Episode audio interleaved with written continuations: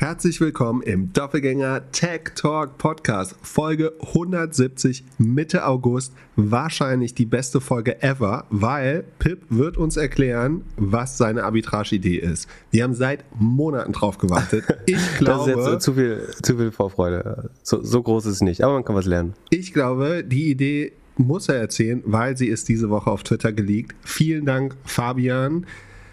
Pip hat die Vögel, die ihr immer im Hintergrund hört, trainiert, um ihm sein Bargeldkasse aufzufrischen. Jetzt musst du den Link auch in die Shownotes packen, damit Leute das verstehen. Sehr gerne. Sonst hast du irgendwelche E-Mails bekommen diese Woche, die dir erklärt haben, dass du letzte Folge Unrecht hattest? Wie sieht es aus mit den Vintages noch bei den VCs? Ich warte noch auf stichhaltige Daten, die beweisen, dass bessere Firmen gegründet werden nach der Krise. Äh, jemand hatte mir quasi von Cambridge, also Cambridge Associates und die Kaufman Foundation sind in der Regel, die das am besten untersuchen. Und was man bei Cambridge Associates tatsächlich findet, ist, dass die TVPI, was ich gleich erkläre, tatsächlich höher ist nach Krisen aber die IRA sehr stabil. Die IRA ist letztlich die interne Rendite eines Fonds. Also sagen der interne Zinsfuß würde man auf Deutsch sagen, die Verzinsung, die du erhältst über die Zeit. Und der TVPI ist eigentlich den Multiple, den du netto zurückbekommst auf, das heißt Total Value to Paid in Capital, glaube ich, TVPI.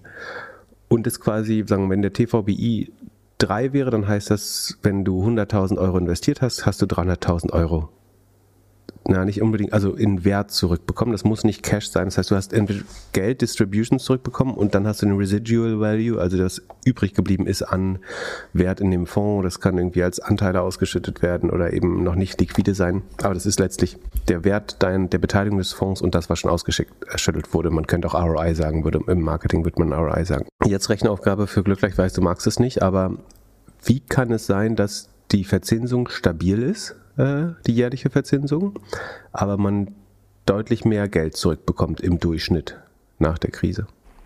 Keine Ahnung. Gleiche Zinsen, aber du kriegst mehr Geld zurück. Inflation? Also gleiche jährliche Zinsen und du kriegst mehr. Irgendwas wird verkauft oder also irgendwie, der Topf muss ja irgendwie größer werden. Nee. Achso, das kommt auch noch als Cliffhanger. Wir haben noch die Aktie, die äh, die 150% Profitmarge hat, wird heute auch noch aufgedeckt. Sekunde, steht die überhaupt drin? Nee, die muss ich noch rein. Hätten wir beinahe vergessen, ey. Es sind so viele gute Earnings gekommen dieses Jahr. Also muss ja, das hätten wir beinahe vergessen. Die 150% Profit-Margen-Aktie. Äh, Achso, Rivian, Rivian schmeiße ich dafür raus, würde ich sagen. Finde ich. Oder hast du Bock drauf? Nö, aber äh, hat sich positiv entwickelt. Ach so. Ja, da, das positive Dinge wollen wir nicht. Also, eine Familie legt für 5% Geld an und kriegt am Ende von 100.000 300.000 zurück. Und eine andere Familie kriegt, legt auch für 5% Geld an und kriegt aber nur von 100.000 105.000 zurück. Was könnte der Grund sein? Achso, Management-Fee? Nee, also es ist einfach die Anzahl der Jahre. Also meine Vermutung ist, dass nach der Krise die Investments, sozusagen, weil du ja am Anfang durch die Krise kommen musst erstmal und da, da liquidierst du halt, sagen nicht deine Position, du kriegst keine guten Bewertungen. Deswegen hältst du die vermutlich länger. Und dadurch steigt tatsächlich die TVPI. Weil du die länger hältst, bei angenommener ähnlicher Verzinsung, würdest du quasi ein höheres Money Multiple bekommen, während du bei kurzer Haltedauer hast du immer noch eine sehr gute Verzinsung, also die gleiche, aber du hast ein schlechteres Money Multiple, weil es auf vielleicht nur drei und nicht acht Jahre angewendet wird. Da würde ich denken, das ist die Erklärung, warum TVPI nach der Krise tatsächlich größer ist, während die IRA aber, also das ist ja eigentlich das, ich würde sagen, das Wichtigere, relativ stabil ist. Prinzipiell versuchen sowohl Private Equity als auch Venture Funds bei beiden Werten sozusagen in den oberen 25 Prozent zu sein, im sogenannten Top Quartile. Und man kann das halt so ein bisschen steuern, weil man bei der IRA schon gut aussieht. Dann will man vielleicht das TVPI optimieren. Das heißt, man hält Anlagen eventuell länger, um mehr Geld äh, zu generieren. Wenn man äh, ein gutes TVPI hat, aber die IRA ist schlecht, dann würde man eventuell lieber dann irgendwie so einen kurzfristigen Verdoppler oder sowas brauchen, um die, die Net IRA hochzuziehen. Und dann, äh, der, der Grund, warum wir die Arbitrage-Idee nachher äh, verraten müssen, ist, dass heute Finance Forward exklusiv, ähm, nee, aber ähm, es gibt ein neues Startup, was uns allen ermöglichen will, an dieser hervorragenden äh, Asset-Klasse Venture Capital mal wieder ähm, teilzuhaben und das demokratisieren will. Das heißt Token Street. Ich habe es eben ausprobiert. Und? Hast du investiert? War fast. Also äh, bei mir laufen ja alle Investments, gegen die du bist, relativ gut. Achso, dann wolltest du direkt drauf da. Und äh, habe ich gedacht, als, als das hier in unsere Liste reingekommen ist. Du bist, glaube ich, auch die Target hat, Audience, um das äh, vorsichtig zu formulieren. ja, äh, ja, ich meine, ich habe ja nicht die, diese, diese Massen an Cash rumliegen wie du, dass ich einfach LP werden kann. Ich muss halt hier erstmal kleine Brötchen backen. Habe mir die App runtergeladen, äh, habe, da gibt es eine Möglichkeit, ein Investment auszuwählen und zwar Growth und ja, das was, was sagt ihr das? Also, was sagt ihr zum Beispiel Growth? Was hast du jetzt also gekauft? Growth und Innovation. Und Ach so, was ich das so ist ja bisschen, Wachstum und Innovation. Da muss man natürlich rein. Das muss, also, ja, äh, und da steht Target Return 15 bis 25 Prozent pro Jahr. Das wäre deutlich über dem äh, SP 500 und MSCI World. Also das war vor allem deutlich mehr als deine Performance dieses Jahr. auch, wenn das, wenn das so klappt. Aber was hast du da jetzt gekauft, deiner Meinung nach? Na, ich habe also ich, also ich habe mich angemeldet. Äh, danach kommt man so durchs Onboard und habe natürlich erstmal die App getestet. Äh, sehr gut. Man wird so ein bisschen durchgefragt, wie viel Erfahrung man hat in den verschiedenen Assetklassen. Geil, Zum wie du Glück, nicht meine Frage beantwortest, aber machen wir weiter. Zum Glück musste ich keine Rechenaufgaben oder irgendwelche Sachen lösen. Ich habe einfach über Musstest du dich identifizieren eigentlich? Musst du äh, hier Video-Ident machen? Ja, musste ich. Hm. Und das wirklich krass. Also normalerweise läuft bei mir das immer so, ich mache das am Telefon schnell, hü hot und dann durch. Diesmal war es so, dass ich mit einem AirPod im Ohr das machen wollte und dann sagt der Gegenüber zu mir, ja, ob ich den zweiten AirPod noch reinnehmen könnte. Nicht, dass jemand mithört, und Dein ich Geburtsdatum wurde zwei, dir vorsagt zum Beispiel. Mhm. Äh, ja, und ich wurde zwei oder sogar dreimal gefragt, ob ich mich hier freiwillig anmelden würde. Das hatte ich früher auch noch nie. Vielleicht, weil das noch relativ jung ist. Also Sie sind ja in der Beta-Phase. Vielleicht haben Sie bei Jüngeren äh, sozusagen härtere Compliance-Richtlinien? Das könnte sein, das macht Sinn. Ja, oder es ist ein bisschen äh, jetzt bei Krypto oder, oder, na, Krypto ist ja noch nicht mehr, aber bei irgendwelchen Sachen, die jünger adressiert sind oder so, oder irgendwel, irgendwelcher Scam-Radar ist irgendwie oben und sie versuchen, Security besser zu machen. Und irgendwann war ich dann durch, das hat alles super geklappt und dann kommt man zu dem Punkt, hey, ähm, jetzt IBAN und da bin ich abgebrochen. Wäre Apple ID drin gewesen äh, oder Apple Pay, hätte ich da wahrscheinlich 100 oder so investiert und es ausprobiert, einfach für die Story. Und dann wärst du so auf den Meetings rumgelaufen und hättest gesagt, hey, bist du auch VC und so? Ja, genau. Hätte ich erstmal, hätte ich erstmal meine Twitter-Bio geändert und ich hätte, hätte, ich hätte wahrscheinlich irgendwie einmal die Woche bei Early und sofort Bird Threads, Threads geschartet. Ja, oder äh, und irgendwie ja, oder irgendwelchen Gründern geschrieben, so, hey, ich bin über Early Bird bei dir investiert und äh, könnten, könntet ihr das und das nicht mal ändern und so. Und ich glaube, lass uns mal ein Meeting machen oder so. Love it. Sehr schön. Das ist ja tatsächlich so. Ich habe mit einem Unternehmer gesprochen und meinte so, ja, der und der ist auch bei euch investiert. Und dann, weil, weil es halt auf LinkedIn steht und dann kam nur so, ähm, nee, weil der ist in einem VC und dann ist er da und so. Also, äh, da scheint es auch Cherrypicking zu geben. Aber ja, ich habe es jetzt nicht gemacht. Aber was hättest du, du bist jetzt relativ weit gekommen. Was glaubst du, was du da gekauft hättest? Keine Ahnung. Okay. Was steht denn in dem Artikel? Den kannst du ja durchlesen. Den verlinken wir in den Shownotes. Ist von John Stanley Hunter, Hunter bei Finance Forward. Machen wir jetzt noch den Pornowitz oder lassen das, wir den draußen? Den haben wir so oft gebracht, den machen wir nicht nochmal. Uh, aber ich habe über auf LinkedIn kommentiert, uh, was denn ein Adult Entertainment Darsteller berechtigt oder qualifiziert, so einen Artikel zu schreiben. also dieses Thema Demokratisierung von exklusiven Assetklassen, Private Equity und Venture Capital vor allen Dingen oder teilweise auch Immobilien ist ja so ein bisschen was, was äh, nett klingt. Und natürlich gibt es auch Nachfrage, weil man weiß, dass Private Equity äh, und Venture Capital zumindest eben dieses Top-Quartile den Markt deutlich outperformen kann langfristig oder es in der Vergangenheit getan hat. Und dementsprechend versuchen das sozusagen Anbieter zu, zu demokratisieren. Was man hier in diesem Fall kauft, ist eine, sagen, äh, ich glaube, eine Schuldverschreibung eines SPVs, also ein Special Purpose Vehicles, das wiederum als LP in dem Fonds agiert, würde ich vermuten. Also, und man hat da irgendwie im Moment noch eine Management-Fee von 0,6 Prozent, äh, später bis zu 1 Prozent, wenn ich es richtig verstanden habe, drauf. Das ist wiederum auch gängig, das muss man mal verstehen, dass das von der Performance dann abgeht. Äh, und man muss auch mal gucken, zahlt man das auf das eingezahlte Geld oder also das abgerufene Geld oder zahlt man das auf die, äh, das committete Geld, also was man versprochen hat. Normalerweise, sagen, wenn du als normaler LP in so einem Fonds mitmachst, dann committest du Geld, das heißt, du versprichst welches zu investieren. Und das wird dann so über die ersten drei, vier Jahre abgerufen im Fortschritt mit den Investments. Ne? Also ein VC schmeißt ja nicht sofort irgendwie da 500 Millionen Euro oder Dollar in den Markt, man sammelt die Commitments ein, das heißt, Menschen haben sich bereit erklärt oder institutionelle Anleger haben sich bereit erklärt, bis zu 500 Millionen zu investieren. Sofern man spannende Targets findet, ruft man nach und nach dieses Geld an, um es dann zu investieren. Bei den allermeisten Fonds werden die, die Managementgebühren auch erst fällig, wenn das Geld abgerufen wurde. Ähm, das muss man so ein bisschen das Kleingedrückt lesen. Und hier ist es, glaube ich, so, dass du sofort, du hast, hättest ja die 100 sofort überwiesen. Ich glaube, du bekommst sie dann irgendwie auf ein Tagesgeldkonto zwischengeparkt, aber das Geld ist für dich erstmal illiquide. Das wäre schon mal der Vorteil, das direkt zu machen, dass dein Geld länger liquide ist. Außerdem hättest du als normaler LP, also Limited Partner sind sozusagen die Geldgeber der VCs, hättest du Informationsrechte über den Fonds, über, du kriegst so ein Performance-Update über die einzelnen ähm, Unternehmen in der Regel. Das würdest du hier eher nicht bekommen. Ein anderes Problem ist natürlich die Illiquidität. Also ein Grund, warum diese Anlageklassen bessere Rendite, Renditen haben, ist, weil dein Geld einfach zehn Jahre, teils länger dort gebunden ist. Also A muss haben die meisten Menschen ein Investment in der Form noch nicht gemacht, wo, sie, wo das Geld einfach wirklich zehn Jahre weg ist und sie auch nicht daran kommen ohne weiteres. Um das zu lösen, will man dann auch gleich einen Sekundärmarket machen. Also die, da, das ist natürlich einer der Vorteile der Tokenisierung, dass ich diese Tokens dann viel einfacher handeln kann als tatsächliche Anteile an einem Fonds. Die sind unheimlich schwer handelbar ähm, oder relativ schwer handelbar. Und wenn ich das so tokenisiert habe, kann ich natürlich sagen, ähm, jetzt kann äh, Klaus, der Heizungsinstallateur, Tina, der Zahnärztin, da die Anteile verkaufen, wenn er gerade irgendwie das Geld flüssig machen muss.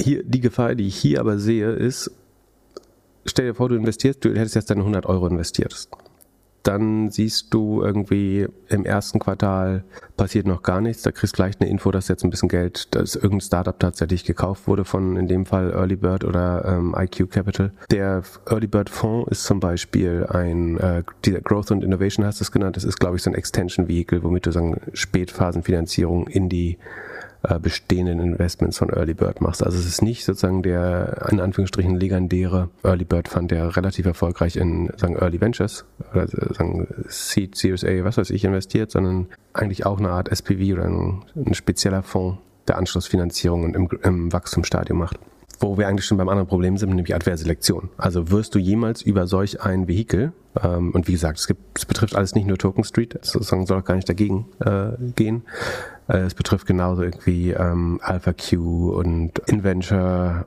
Und man muss sich natürlich fragen, warum würde einer der Top VCs überhaupt Geld sozusagen von einem dieser Vehikel nehmen? Weil die Wahrheit ist, die besten VCs, also wenn du jetzt an irgendwie Sequoia, Andreessen, Benchmark, Bessemer, vielleicht Kosler oder so denkst, dann ist das nicht so, oder auch die großen Private Equity Player, dann ist das nicht so, dass die jetzt sagen, Probleme haben, Geld zu raisen in der Regel, sondern die suchen sich eigentlich selektiv selber die Partner aus. Die können auch nicht unbegrenzt Geld allokieren, das heißt, sie haben eine natürliche Begrenzung, äh, was wirklich vom Markt noch aufgenommen werden kann oder wie viel Deals sie sinnvoll sourcen können.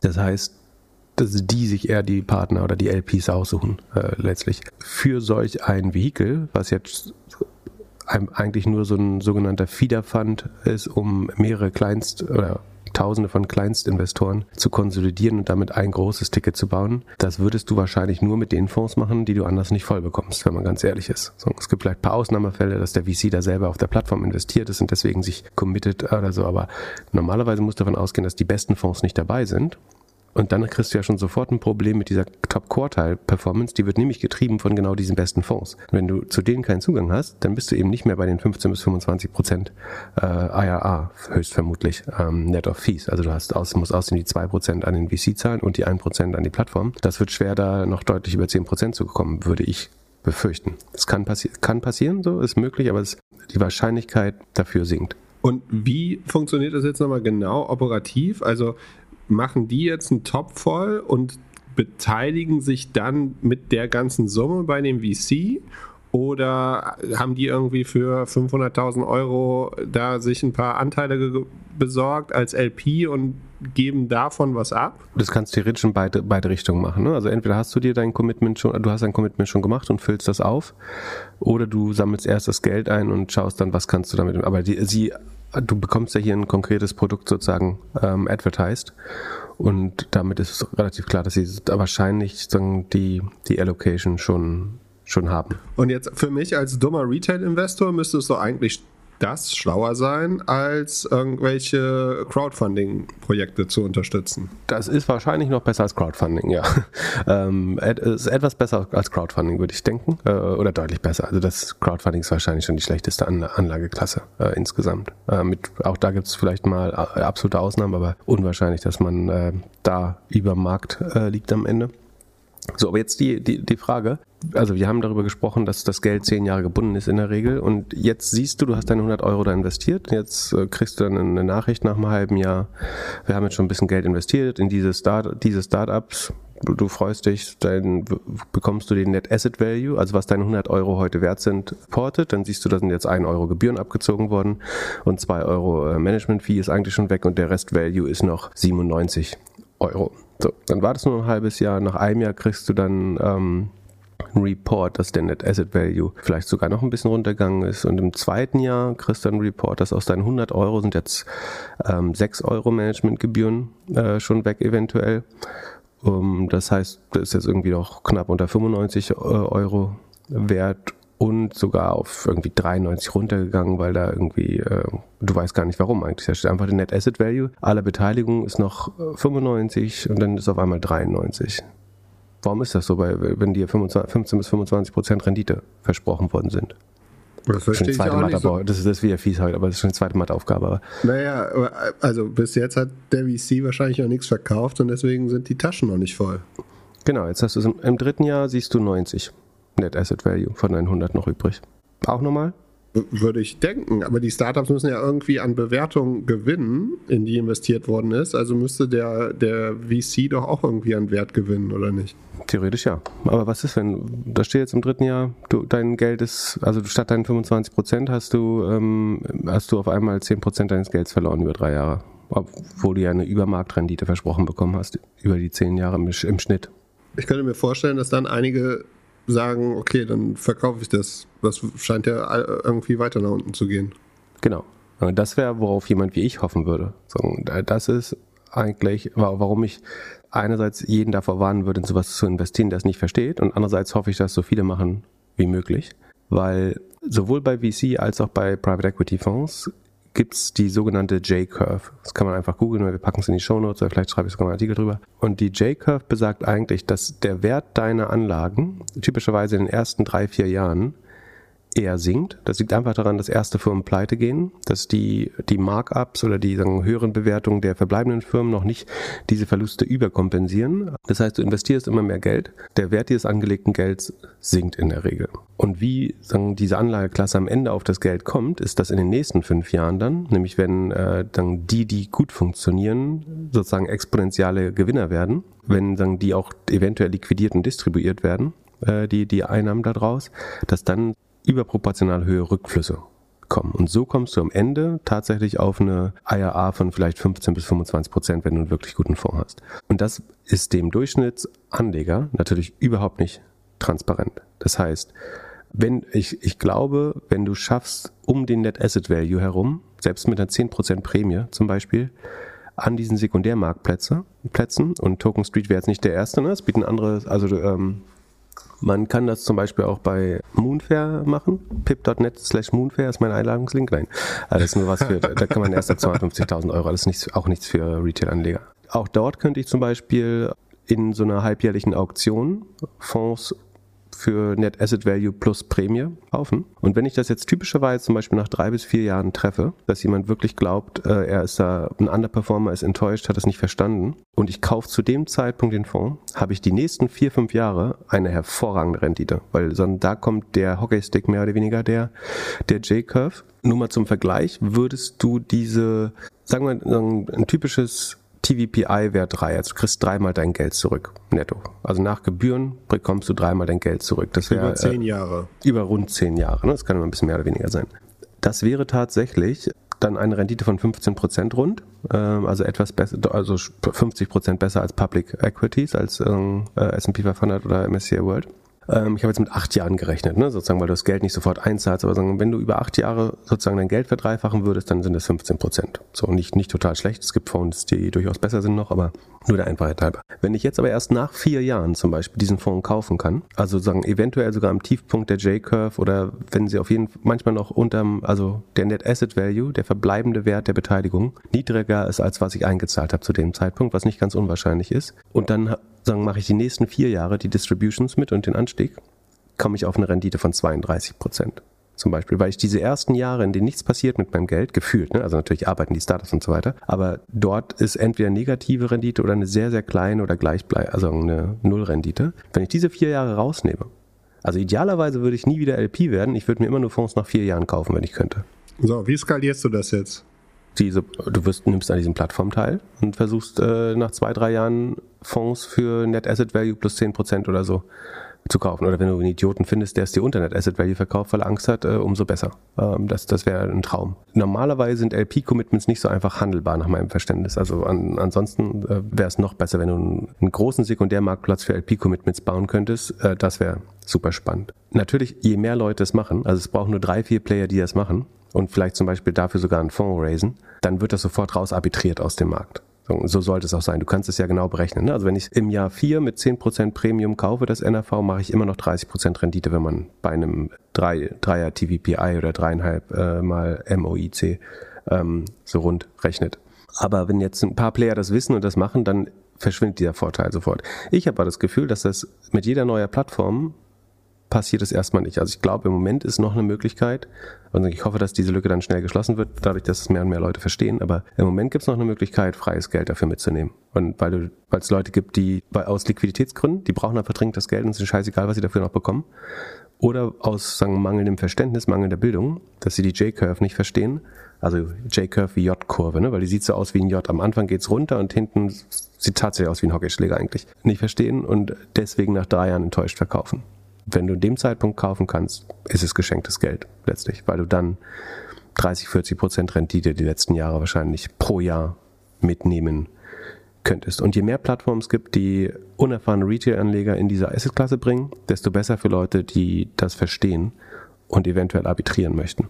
Wie gesagt, je mehr Leute es dann machen, desto weniger, desto kleiner wird der Arbitrage-Faktor auch. Aber ich glaube schon, dass sagen, einerseits möchte man das natürlich irgendwie ähm, demokratisieren. Andererseits, wenn du siehst, wie, wie wenig Leute Aktien teilweise schon verstehen. Also zum Beispiel die, die sagen, ich habe 20 Prozent verloren, ich bin jetzt mal sicherheitshalber ausgestiegen so, und habe damit die Verluste realisiert. Dann ist es, glaube ich, unwahrscheinlich, dass ähnliche Menschen, und es ist ja nicht die Schuld, weil es, also wir, wir lernen, lernen das nicht in der Schule. So. Jede äh, irgendwie große industrielle Revolution hat eigentlich eine Verbesserung des Schulwesens mit sich gebracht. Von Grundschule auf Sekundarstufe 2 auf am Ende Universität für die Wissensgesellschaft. Aber wir haben letztlich eine financialized und digitized Gesellschaft und es sind die einzigen zwei Sachen, die überhaupt nicht gelehrt werden irgendwo. Das heißt, es ist niemandes Schuld, außer des Bildungsapparats, dass Menschen das nicht verstehen. Aber was ich, was ich sagen wollte, es ist eigentlich nicht gut, dass Menschen ungeschützt und ungebildet in solche Venture-Klassen entlassen werden und da investieren.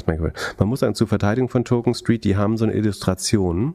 Das ist nicht die J-Curve. Und ich glaube, es ist nicht einfach, also der einfachste Weg, das zu verstehen, ist die J-Curve. Sie haben das in so einer komischen Tabelle gemacht. Da steht schon relativ klar, dass man im ersten Jahr äh, Geld verlieren könnte. Oder sagen, dass die durchschnittliche Verzinsung im ersten Jahr negativ ist und äh, nach fünf Jahren eventuell auch noch. Das ist nichts anderes als sozusagen eine Tabelle mit den Werten aus der J-Curve. Fürs Verständnis wäre es, glaube ich, einfacher, aber äh, das anders zu machen. Also die geben das schon vor, aber das, am Ende gibt das. Also hast du das gesehen? Hast du eine Tabelle gesehen, die dir verschiedene Szenarien vorgerechnet hat für das Investment? Ich habe nur 15 bis 25 Target Return gelesen und habe gedacht, ja. Das habe ich bei Krypto schon verpasst, das muss ich jetzt mitnehmen.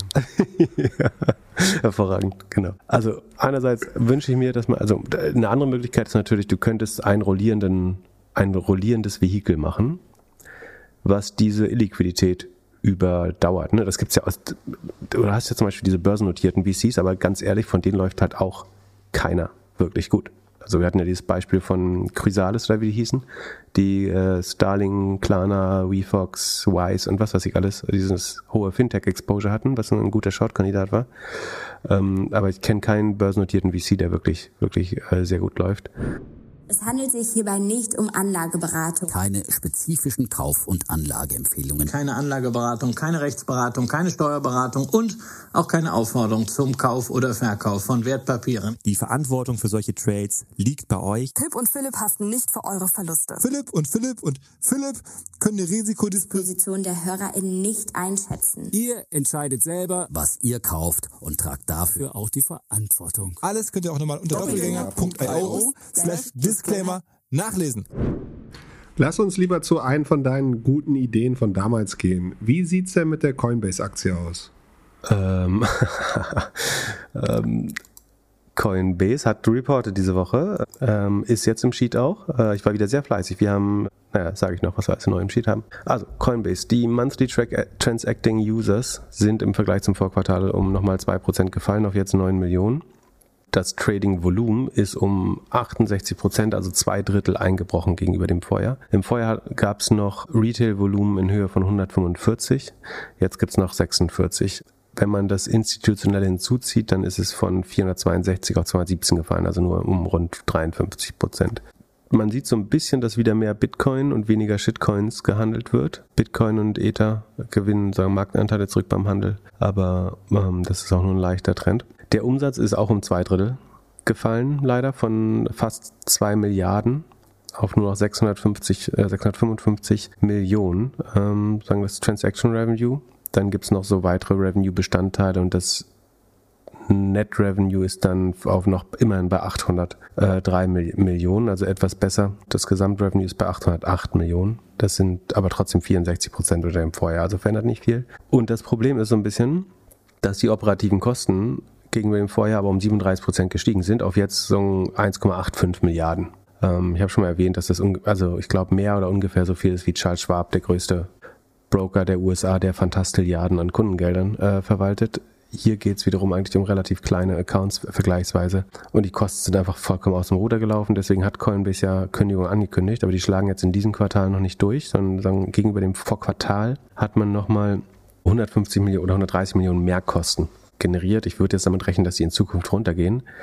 Aber letztlich haben wir Umsätze von 8, 808 Millionen und Kosten von über 1,8 Milliarden. Was heißt das? Ein operativer Verlust von über einer Milliarde. Übrig bleibt, ähm, das ist eine operative Marge von minus 129 Prozent. Ähm, nicht geil, logischerweise. Und man sieht hier sehr gut den Opera Operational Leverage von Trading-Plattformen oder Brokern, aber wie er gegen einen spielt, nämlich dass die Fixkosten relativ hoch bleiben. Du hast weiter deine Technologieabteilung, du hast sehr weit Marketing kann man so ein bisschen anpassen, aber die Gemeinkosten bleiben relativ hoch. Und da dein Umsatz aber eigentlich 100% korreliert ist mit dem Trading-Volumen, und wenn das Trading-Volumen einbricht, bleibst du auf allen Kosten sitzen, aber der Umsatz geht brutal runter und das zieht dich dann so tief in die Miesen. Man muss sagen, im Vergleichsquartal des Vorjahres haben sie noch fast 900 äh, Millionen plus gemacht. Jetzt machen sie über eine Milliarde Minus, ne? Das ist dieser Operating Leverage eben. Genau, dann gibt es noch Abschreibungen auf ihre Krypto-Sachen und was weiß ich alles. Ähm, auf jeden Fall verlieren sie unheimlich viel Geld. Sie haben noch genug Cash, muss man dazu sagen. Ähm, man sieht das, also von diesen Verlusten muss man auch nochmal sagen, sind allein fast 400 Millionen Share-Based Compensation. Das wiederum ist ungefähr die Hälfte des Revenues inzwischen. Die Hälfte des Umsatzes wird allein an Aktien, Aktienoptionen für die Mitarbeiter und das Management rausgehauen. Sollte das weiter schrumpfen, werden es im nächsten Quartal wahrscheinlich bis zu 80 äh, Prozent des Umsatzes sein, den man an, an Shares äh, rausgibt, was natürlich auch nicht äh, gesund sein kann also die haben halt einfach viel zu viel Kosten aufgebaut. Im Q4 letzten Jahres haben sie nämlich angekündigt, dass sie 6000 Leute dieses Jahr heiern wollen. Da hatte man erst 3730. Also sie wollten von 3700 auf 10.000 Leute heiern, sind bis 5 hochgekommen jetzt in den ersten zwei Quartalen und jetzt stoppen sie natürlich oder gehen sogar zurück.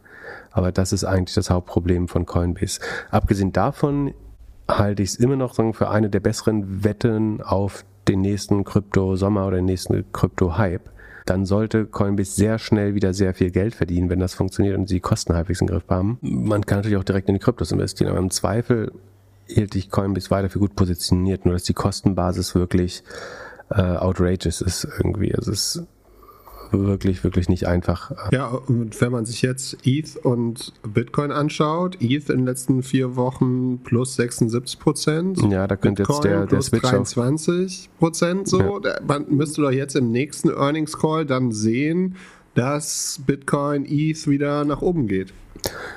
Genau, vermutlich zieht das Trading-Volumen wieder an. Ähm, also es hängt ja allein schon am, Pre- du hast einen Preiseffekt und einen Volumeneffekt beim Trading-Volumen. Also wenn die Währungen teurer werden, dann könnte sich allein schon das dadurch das Trading-Volumen äh, verändern. Und zusätzlich natürlich, wenn Leute wieder mehr handeln oder mehr in den Markt kommen. Das würde beides helfen in diesem Fall. Und es kann gut sein, bei Ether kommt jetzt die, endlich der Switch auf äh, Proof of Stake wahrscheinlich. Ähm, das gibt viel Hoffnung, deswegen steht es bei rund zwei. Ja, könnt, könnte dieses Wochenende über zwei gehen mit ein bisschen Glück. Ähm, das würde alles helfen. Kann man schon überlegen. Aber das ist so aus, aus heutiger Sicht sozusagen, wenn sich das nicht ändert, ist es definitiv kein gesundes Unternehmen, muss man auch ganz klar sagen. Die haben negativen Cashflow von 4 Milliarden angehäuft dieses Jahr. Äh, das ist natürlich barbarisch, obwohl sie viel Cash haben, muss man dazu sagen. Aber ja, wie gesagt, es hat sich nicht gut entwickelt. Das war aber, ich meine, es war eine spekulative Wette auf den, sagen, oder ein Hedge gegen Krypto oder so habe ich es ja genannt. So. Und das hielt ich weiterhin so, ich will mich ja versichern dafür, dass Krypto äh, sozusagen signifikant groß wird und wenn es das nicht wird, dann zahle ich die Versicherungsprämie und das wäre halt, wenn diese Position jetzt irgendwie genullt wird oder stark underperformt. Andersrum würde Bit, wäre Bitcoin bis Ende des Jahres auf 100.000 gegangen, dann äh, würde Coinbase äh, so oder so Geld drucken und einen Großteil dieses Ökosystems mitbestimmen. An der Hypothese würde ich gar nichts ändern, außer dass ich glaube, dass sie die Kosten wirklich sagen, das ist der operative Fehler, wo ich den sie gemacht haben, dass sie die Kosten ähm, zu sehr haben äh, anziehen lassen. Dann lass uns über die Zahlen von The Trade Desk gehen. Sind sie Werbegewinner oder Werbeverlierer? Der TradeX ist auch im Sheet übrigens. Trade Desk strotzt einfach, also sie scheint total unabhängig einfach vom, vom, von der Werbekrise zu sein. Also ich verstehe es nicht. Also der Markt ist auch jedes Mal wieder überrascht von den Earnings bei, bei The Trade Desk. Die hatten einmal ganz am Anfang von Corona im Q2 20, da hatten sie einen Hit bekommen. Aber seitdem ähm, scheinen die irgendwelche Nachfrageeffekte überhaupt nicht zu spüren. Die sind um 35 Prozent gewachsen gegenüber dem Vorjahr in einem Quartal, wo Facebook Minus gemacht hat äh, und so weiter. Müssen wir jetzt nicht nochmal alles wiederholen, aber der Werbemarkt läuft nicht. Moment, die? Aktie ist plus 40 Prozent. An einem Tag, ja. Weil man Wie mit desaströsen Ergebnissen. Naja, alle anderen Werbemodelle haben, haben richtig schlecht abgeliefert.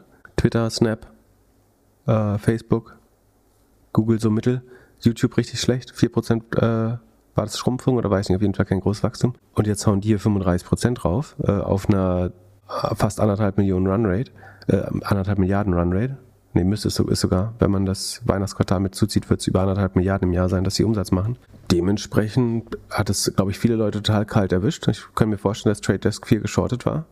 Und jetzt musste man covern und äh, in die Gegenrichtung gehen, weil es einfach super lief. Man muss dazu sagen, auch die haben ein Kostenproblem. Die Kosten sind um 72 Prozent gewachsen gegenüber dem Vorjahr und der Umsatz ist halt nur um 35 Prozent gewachsen. Das heißt, das ist schon noch ein Missverhältnis. Ähm, deswegen sind sie auch ein bisschen wieder ins Negative gedreht. Also Operating Income ist gerade so noch positiv, aber sie waren schon mal profitabler. Aber allein, dass sie jetzt weiter wachsen, äh, schockt die Leute, glaube ich, im Positiven. Ja gut, über das Adjusted EBITDA müssen wir nicht reden. Das wissen wir, dass es immer Unfug ist. Aber ähm, der opera operative Cashflow ist in diesem Jahr schon äh, in den ersten sechs Monaten rund 240 Millionen äh, angehäuft. Bei, wie gesagt, Umsätzen von 377 Millionen im äh, zweiten Quartal. Das heißt, denen geht's gut, die sind sicher. Was ist der Unterschied sozusagen? Warum ist der Cashflow 300 Millionen im Plus? Aber das Ergebnis nur ausgeglichen. Natürlich Share-Based Compensation. Äh, da hauen sie allein 250 Millionen in den ersten zwei Quartalen raus. Und da ist mir aufgefallen, die Operations-Kosten steigen nur um 33 Prozent, also eigentlich in line mit Revenue. Sales und Marketing mit 45 ein bisschen schneller. Äh, Te Technologie nur 56, also auch ein bisschen schneller. Aber General und Admin wächst mit 160 Prozent gegenüber dem Vorjahr die Kosten. Oder im Q4 hatten sie sogar zw- 200 Millionen an General Admin, während es im Q1 nur ähm, 50 Millionen waren. Any idea? Keine Warum Ahnung. geht Ge- alle Kosten steigen relativ normal, aber General Admin geht hoch? Partys? Was ist General Admin? Was verstehst du da? Partys? was verstehst du darunter? Ja, sonstige Kosten. Also was, was wäre das typischerweise? genau. Wahrscheinlich Büro. Die haben jetzt sich so einen fetten Campus gebaut mit Dachterrasse. Das wäre CapEx, also sagen Investitionen sagen in Güter, sagen das würde ist in den operativen Kosten nicht drin, das wären CapEx, aber also Reisekosten, Messen. das würde dazu zählen. Messen wäre erst jetzt ein Marketing, aber sagen General Admin ist typischerweise HR zum Beispiel, Controlling, Finance, Investor Relations und das CEO Office. Und äh, ich habe da mal nach der Vergütung geschaut von dem CEO. Und der hat im letzten Jahr 834 Millionen verdient, also äh, auch fast eine Milliarde gemacht. Ähm, und dementsprechend hoch sind die Kosten für General Admin. Ähm, das sind natürlich größtenteils Aktienoptionen, die er bekommen hat. Und man muss fairerweise sagen, dann, die sind so wertvoll geworden, äh, dass er da Milliardär durch geworden ist, weil Trade Desk in den letzten zwölf, äh, fünf Jahren sich verzwölffacht hat. Ne? Also die haben der hat quasi 35 Milliarden äh, Unternehmensvalue geschaffen. Das ist dann wahrscheinlich fair, dass er einen signifikanten Teil davon abbekommt. Aber es ist natürlich viel Geld und äh, das belastet hier tatsächlich äh, ordentlich die Kosten, äh, was er da bekommt als Compensation Package äh, als CEO. Ist es mehr oder weniger als der von Snowflake? Der bekommt irgendwie 108 Millionen im Monat. Im Monat. Ja. Ja, ist eine gleiche Liga eigentlich. Also würdest du auch verarbeiten, meinst du?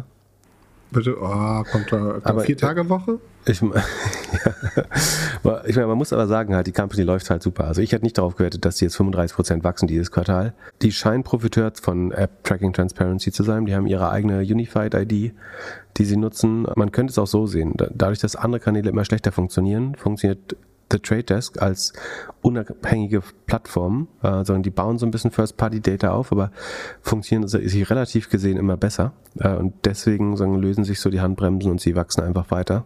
Also, wie gesagt, super Ergebnisse. Ich muss man gucken, sagen, wie, wie sehr das äh, die Compensation da weiter belastet. Also letztlich wird man nur ver verwässert durch diese CEO-Kompensierung. Ne? Also ist nicht, dass, also der Cashflow ist ja brutal positiv, aber sagen du, die Firma hat da zwei Prozent weniger Aktien. Einfach äh, year, of, year over year, weil äh, das sozusagen das Package ist, was der, der CEO bekommt.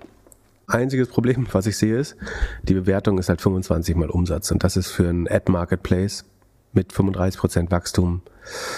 Sie haben eine geile Gross Margin, die weisen sie nicht aus, aber wenn man die Platform Operations jetzt zum Beispiel als Cost of Revenues nehmen würde, dann wären, wären, sie, wären sie bei einer Gross Margin von 82 Prozent, ist hervorragend.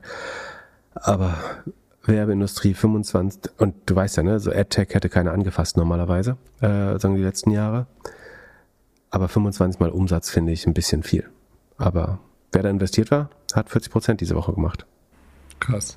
Relativ Ich schnell. glaube, die sind die Gewinner von dieser Krise jetzt, weil die Leute oder die, die Werber jetzt weniger in Video, TV und so Werbung investieren und dann lieber sagen, okay, dann schauen wir nochmal, ob wir nicht mehr hier Online-Werbung machen können. Genau, ihr großer Wachstumsmarkt wäre ja Bewegtbild online, ne? Also oder Video on Demand äh, äh, Progra Programmatic TV. Von daher 35 Milliarden sind sie wert. Das entspricht 26 mal Umsatz der letzten zwölf Monate. Und der Operating Cashflow letzte zwölf Monate war 530 Millionen. Das heißt, man zahlt 70 mal 70 mal Cashflow gerade. Das ist ich finde es schwer, mich zu überwinden, das zu bezahlen, aber es ist eine geile Aktie. Also wenn, wenn die nochmal deutlich günstiger werden, dann könnte man sich das anschauen, aber ich, ich finde schon sehr, sehr sportlich bewertet einfach. Ähm, obwohl es ein geiles Unternehmen ist anscheinend. Ja, hättest du mal letzte Woche kaufen sollen. Ja. Danke für den Tipp. Bitte, immer. Äh, Gute Tipps kommen von mir immer, meistens zu spät. Wie sieht's aus mit Wix? Der, einer der Baukästen, um schnell eine Webseite hinzuknallen. Genau, ja, du bist ja gerade großer Fan von No-Code-Spielzeugen für, für Ahnungslose, die nicht programmieren können. Deswegen habe ich für dich, extra für dich Squarespace und Wix mit ins Sheet gemacht. Und weil ich das für ohne Aktien wird schwer diese Woche äh, eh gut gebrauchen könnte. Äh, da habe ich nämlich kurz schon über Wix und Squarespace geredet. Wir fangen mal mit Wix an. Ist ein israelisches Unternehmen, das einen sogenannten Website-Bilder baut. Ne? Sowas wie Jimdo kennt man vielleicht oder den 1 und 1 äh, oder Jonas heißt es jetzt, äh, Website-Bilder. Also Du kriegst einen einfachen Toolkasten, der noch einfacher ist als WordPress. Äh, um, du ziehst ein paar Bilder in so ein Dokument rein und kannst da letztlich irgendwie deine Webvisitenkarte, hat man das früher genannt, bauen. Hat aber natürlich schon einen deutlich höheren Fun Funktionsumfang als irgendwie in den 2000er Jahren, sondern sind schon echt vernünftige. Äh, da kann man sowas wie Lollipop mitbauen, habe ich mir sagen lassen. Korrekt? Genau, das erste MVP könnte man damit bauen, also Shops und so kann man damit auch machen. Wix macht so auch äh, 350 Millionen Umsatz rund. Ähm, der wächst jetzt nur noch um 9 Prozent. Man, also man muss verstehen, während Corona sind die natürlich alle super gelaufen, weil einfach viele, jede Bäckerei, jeder Fleischer, alles was zu hatte, hat versucht online zu gehen. Das war ein riesen Rückenwind für die Branche. Viele Freelancer oder sagen, viele Leute haben ihr eigenes Geschäft aufgemacht auch. Dadurch hatten die am Höhepunkt Q1 2021 äh, fast 40 Prozent Wachstum und sind auf 33, 34, 26, 16, 14 runtergegangen und jetzt letztlich auf 9,4. Ähm, das liegt natürlich aber auch an den schweren Vorjahresvergleichen. Ne? Würde man jetzt ein 24-Monats-Wachstum ausrechnen, würde es schon gar nicht mehr so schlimm aussehen. Deswegen, ich würde davon ausgehen, dass sich die Wachstumsraten wieder beschleunigen. Das heißt, dass man wieder über 10% kommt. Jetzt sind sie aber in diesem Quartal erstmal bei 9,4 sagen wir, relativ schlecht äh, beim Wachstum, wachsen nur noch mit knapp 10%.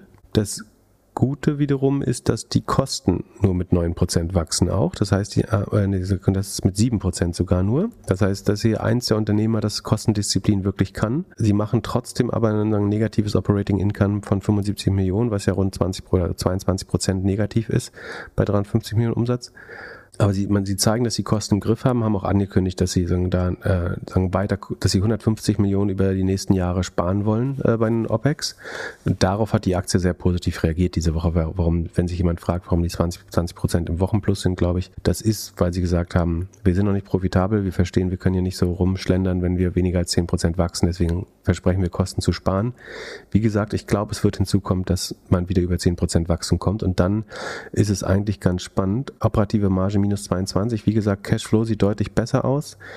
Der ist einigermaßen ausgeglichen eigentlich und sie war noch schon Cashflow positiv letztes Jahr. Da würde ich davon ausgehen, dass sie einen leicht positiven Cashflow haben. Free Cashflow noch etwas niedrig, aber operativer Cashflow ist positiv. Und das Gute an der Branche ist, glaube ich, also A, sie werden, das Wachstum könnte sich wieder beschleunigen, wenn die, wo die hohen Corona-Vergleichswerte verdaut sind. Ähm, du kannst die Kosten relativ gut managen. Du hast extrem hohe Berechenbarkeit und Lifetime Values die, die Menschen, also die Leute, die jetzt ihre erste Webseite gebaut haben, werden so schnell ihren Website-Anbieter nicht wieder ändern. Ich würde denken, dass man sozusagen bei der Berechnung des äh, Net Present Values, der Kont also man zieht dann sozusagen die zukünftigen Zahlungen der Kontrakte oder der Verträge in die Periode und versucht so eine Art Customer Lifetime Value oder Net Present Value ähm, zu bauen. Was sind die zukünftigen Erlöse uns heute wert? Und da geht man sicherlich davon aus, dass die äh, sagen zehn Jahre oder länger im Schnitt bei der Firma bleiben. Das einzige Problem ist, dass du sagen, bei SMBs, bei kleinen und mittleren Unternehmen, hast du immer eine natürliche Churn. Äh, ich glaube, da geht jedes Jahr sagen, 5 bis 10 Prozent automatisch out of business, sagen, weil die Fleischerei zumachen muss oder äh, ja, man die Location verliert oder was weiß ich. Also sagen, die überleben halt nicht ganz so lange wie größere Unternehmen. Ansonsten, das wiederum wird gut kompensiert. Die NRA ist 116 Prozent, also sagen, Net Revenue Retention äh, ist im Schnitt 116 Prozent gesteigert im Vergleich zum Vorjahr. Also du hast ein Subscription-Modell, lange Customer Lifetime Values, hohe Berechenbarkeit, ähm, in leicht positiven Cashflow hier. Und da denke ich halt, dass, und sie sind mit rund dreimal Umsatz bewertet, äh, was ich für einigermaßen fair halte. Und du hast jetzt die Chance, dass wenn sie noch günstiger werden, bin ich mir relativ sicher, dass sowas ein Private Equity, also ich habe keine konkreten Informationen sozusagen dazu, aber so Webposting ist eine Branche auf jeden Fall, in der sich viele Web, äh, viele Private Equities his, historisch getummelt haben. Ähm, und ich glaube, dadurch, dass sie positive Cashflows haben und dass man an den Kosten arbeiten kann, dass das eigentlich immer gute Targets sind für Private Equity Unternehmen. Plus, du hast sicherlich ein paar Strategen, die äh, sowohl Wix als auch Squarespace kosten noch unter 5 Milliarden US-Dollar.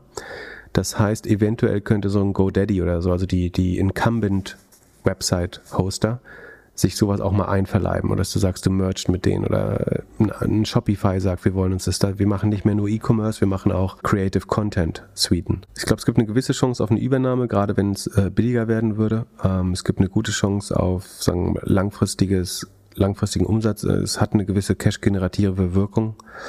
Ähm, von daher finde ich es gar nicht so schlecht. Ist definitiv kein Verdoppler oder sowas, ne? das muss man auch klar sagen. Dazu wächst es zu langsam, meiner Meinung nach. Aber diese, wenn Sie diese Kosteneffekte jetzt hier realisieren, dann, dann kommen Sie, glaube ich, auf einen sehr guten Pfad. Und nicht wundern, ne? also die, die Marketingausgaben sind jetzt hier ja noch relativ sportlich, weil im Vorquartal war es ähm, 40 Prozent des Umsatzes.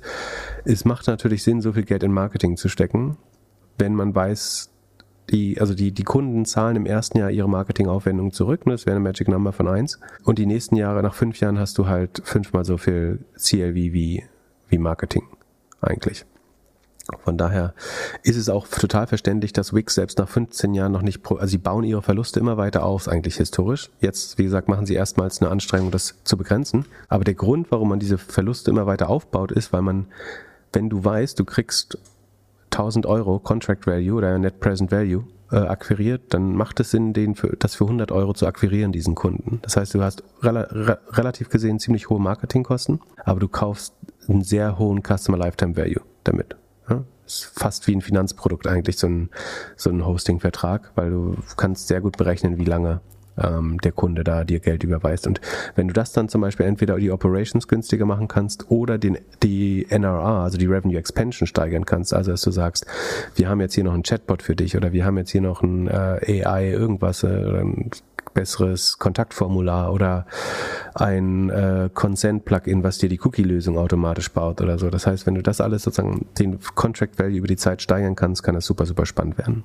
Ja, hast du 100% recht, aber du erreichst auch eine gewisse Ceiling mit deinen Kunden. Also die, die wirklich krass wachsen, werden halt wechseln.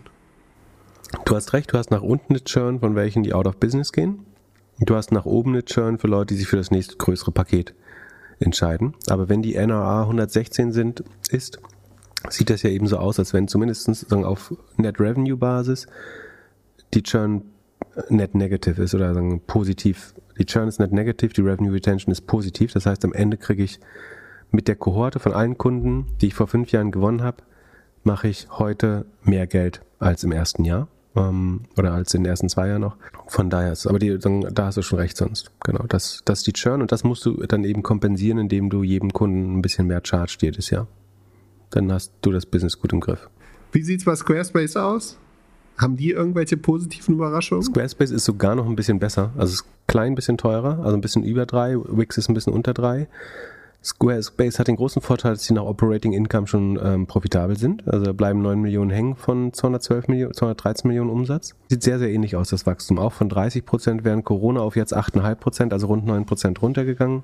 Die hatten eine große Sonderposition in den OPEX vor genau einem Quartal, deswegen kann man es nicht so gut sehen, ähm, wie sich die Kosten entwickeln. Sekunde.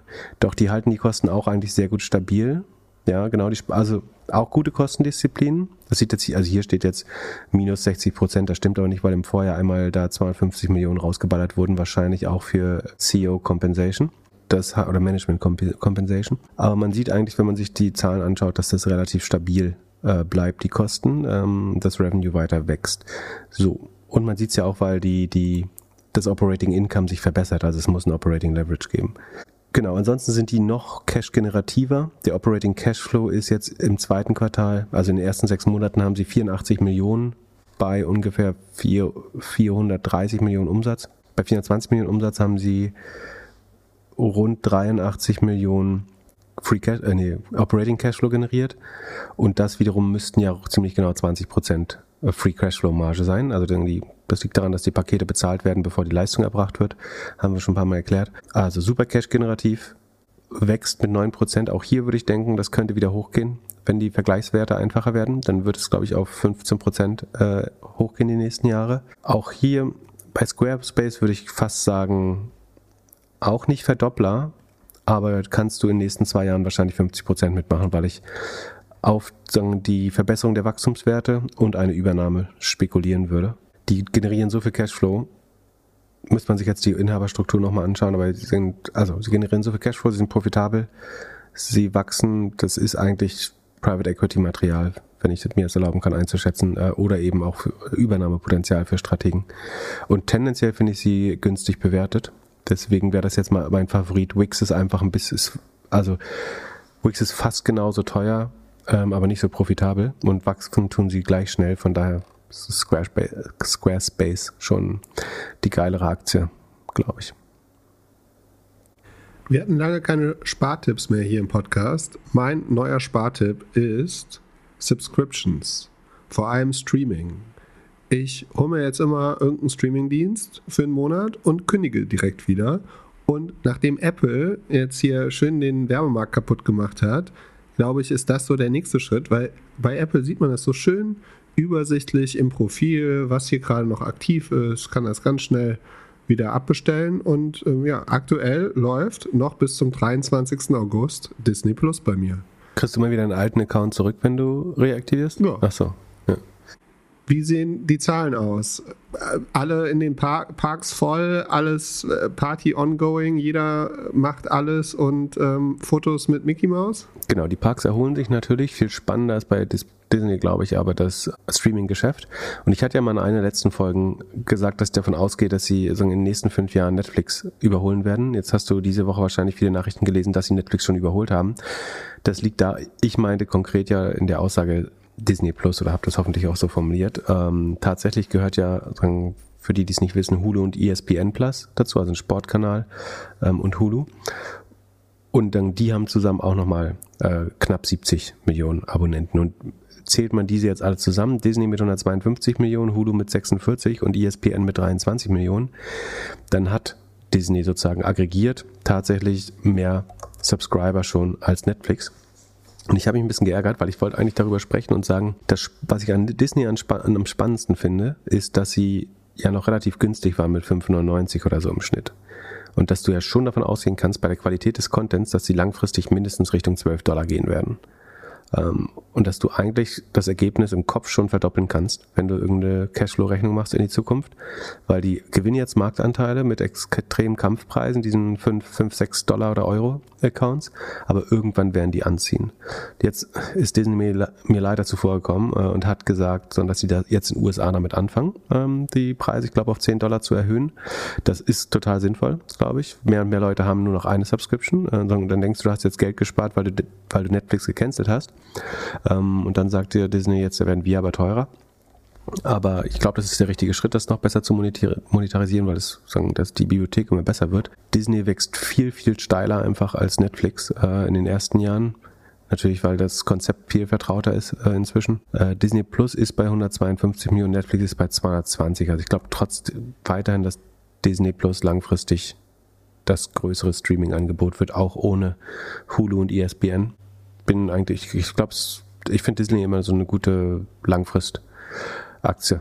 Ich, ich glaube, die können durch ihr IP, durch ihre Franchises, also die großen Marvel-Namen, die großen äh, Star Wars-Titel und so weiter, werden die einfach eine- unendliche Rente einfach haben, die sie daraus generieren können, wenn sie das gut verwalten. Bisher machen sie das operativ sehr gut, glaube ich. Von daher bin ich eigentlich, ich die besitze die Aktie nicht, ich hatte sie mal, aber dann würde ich ein diversifizierteres Portfolio bauen, fände ich es einen, guten Wert, der sowohl Wachstumskomponenten hat mit Disney Plus äh, und ESPN, als auch eben ein sehr solides, also es ist halt sehr gut diversifiziert in sich schon, weil die Parks halt nochmal ein komplett anderes Geschäft sind. Ich glaube, würde man das jetzt auseinanderspalten, hätte man wahrscheinlich mehr Wert gestiftet. Aber es ist eben etwas mehr Sicherheit dadurch, dass es so diversifiziert ist in sich. Und würdest du auch Jumia kaufen? Jetzt, ich gucke gerade, seit einem Monat plus 50 Prozent. Das scheint doch nach einer Kehrtwende auszusehen.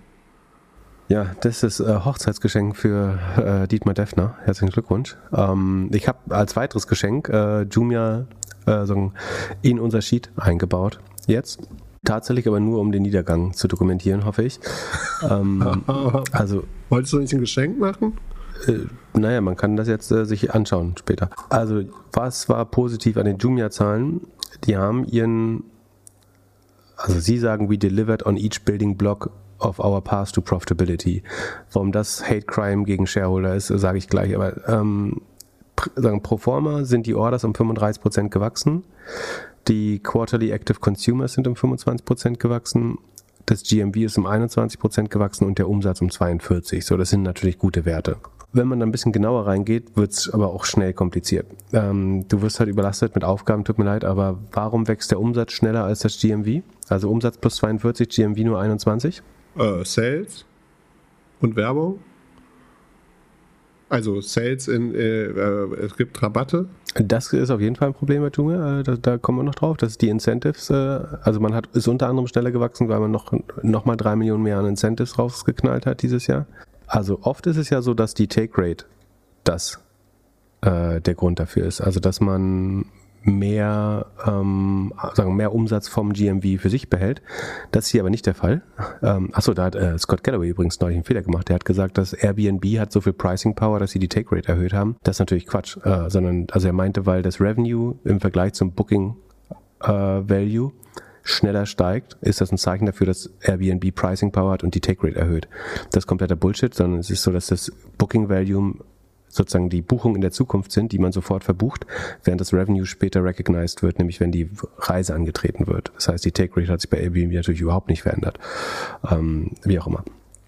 Ähm, warum ist jetzt hier das äh, gestiegen? Weil sie mehr Eigengeschäft machen. Und da, also dann wäre das Marktplatzumsatz, dann haben sie eben nur, keine Ahnung, 20, 25 Prozent des GMVs als Revenue. Da sie aber mehr und mehr selbst machen, da Sekunde, kann ich mal gucken, was hier schneller steigt. Äh, da, da, da, Jumia Marketplace Revenue ist um 17% gestiegen. First Party Revenue, was sie selber machen, haben sie fast verdoppelt. Und dadurch steigt sozusagen das Revenue, weil sie mehr und mehr über das eigene Balance Sheet kaufen äh, und weniger, dass der Marktplatz tatsächlich nur um 17% gestiegen ist. Wieso machen sie das? Äh, Das Vorbild Amazon macht doch genau das Gegenteil. Weil sie keine Händler für Reis und Schnaps finden vielleicht. Weil äh, dann die, die machen die, was man auch sieht, ist, dass Food wieder die äh, eine der am schnellsten wachsenden Kategorien ist und immer weniger Elektronik verkauft wird. Ich glaube, dieses, dieses FMCG-Geschäft ist das, was äh, das antreibt weiterhin. Trotzdem die, das Revenue wächst um 43 oder 42,5 Prozent. Der Rohertrag wächst aber zum Beispiel wieder nur um 13,6 Prozent. Das heißt, man, das sind nämlich nur 5 Millionen von, äh, Sekunde, 4 Millionen, weniger als 4 Millionen von 26,8 Millionen im Vorjahr ist der Rohertrag auf 30,4 gestiegen. Das sind weniger als 4 Millionen mehr Rohertrag. Jetzt rat mal, wie viel mehr Jumia dieses Jahr für Marketing ausgegeben hat, um 4 Millionen mehr Rohertrag zu generieren. Äh, Das Fünffache? Nee, das hatten wir in den Vorquartalen tatsächlich mal. Äh, in diesem Quartal waren es nur von 17 auf 22, also 5 Millionen. Also sie haben 5 Millionen mehr Marketing ausgegeben, um 4 Millionen mehr Rohertrag zu erwirtschaften.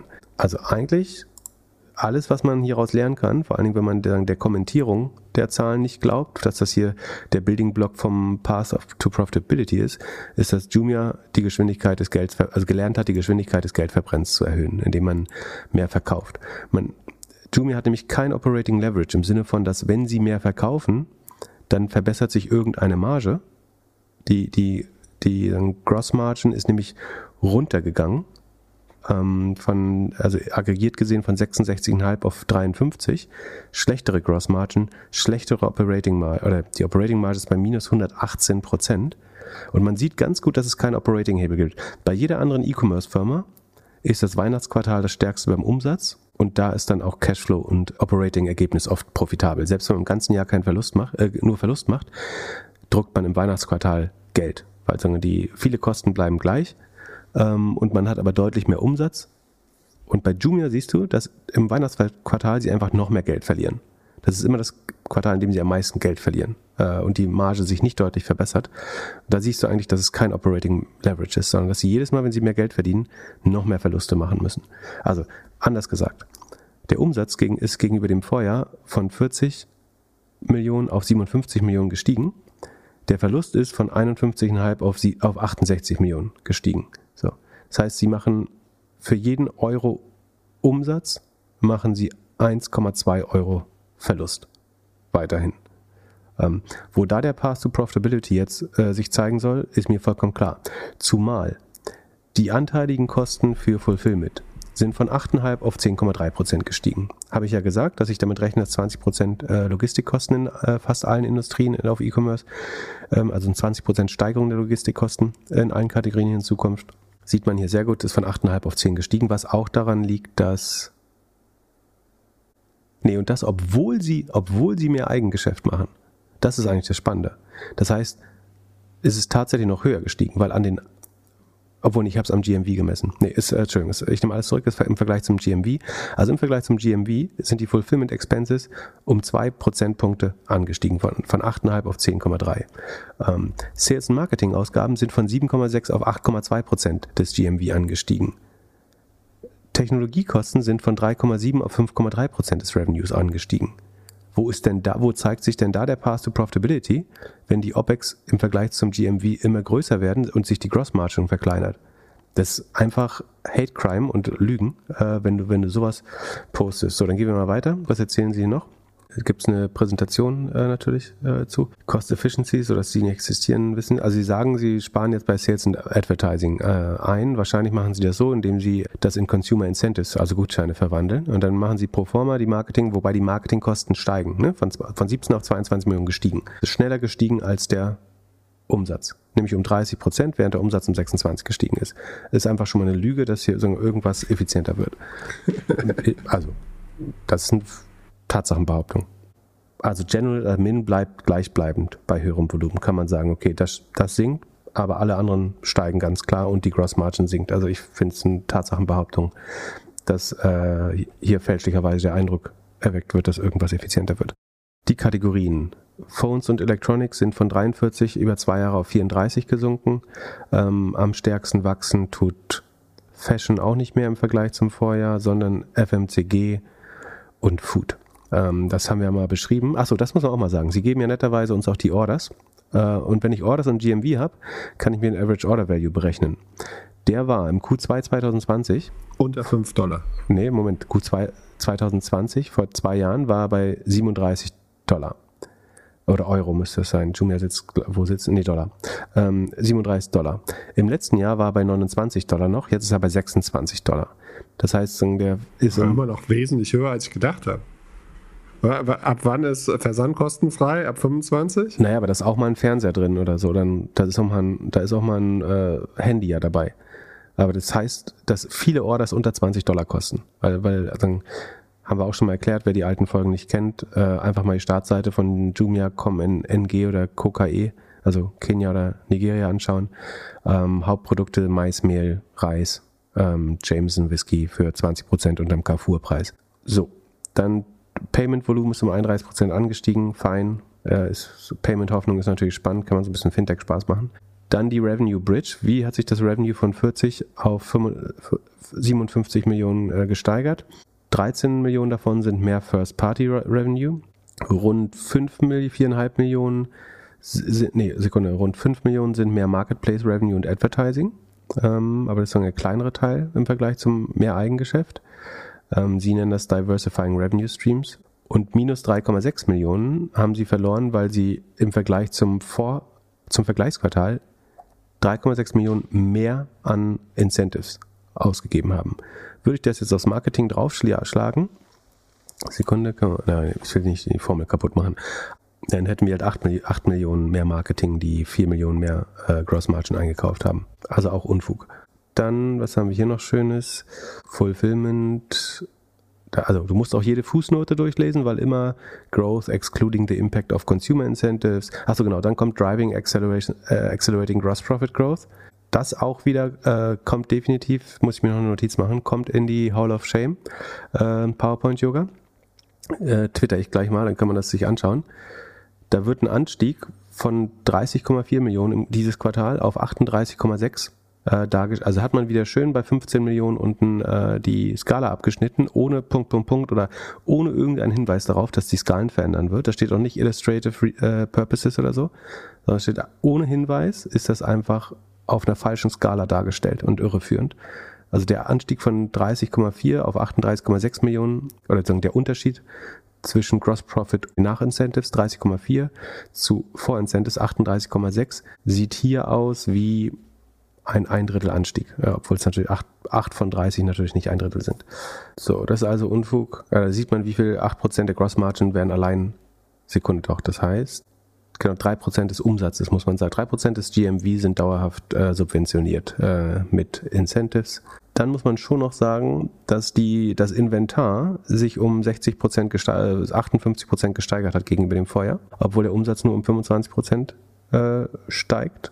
Da muss man sich auch fragen, ob sich da eventuell unverkaufte Sachen äh, anhäufen. Wobei, das kann auch daran liegen, dass sie mehr und mehr Eigengeschäft machen. Dann hat man natürlich eine höhere Lagerhaltung äh, in Inventories. Da wäre ich dann nochmal vorsichtig. Nee, fairerweise muss man sagen, sie haben ihr Eigengeschäft ja fast verdoppelt, dann ist 60% Anstieg okay bei den Inventories. Und, aber was man viel wichtiger sagen muss, ist, dass das Cash 45% unterm Vorjahr ist. Da hatte man noch 640 Millionen, jetzt hat man noch 350 Millionen und man verbrennt in den ersten zwei Quartalen hat man einen negativen Operating Cashflow von 134 Millionen schon.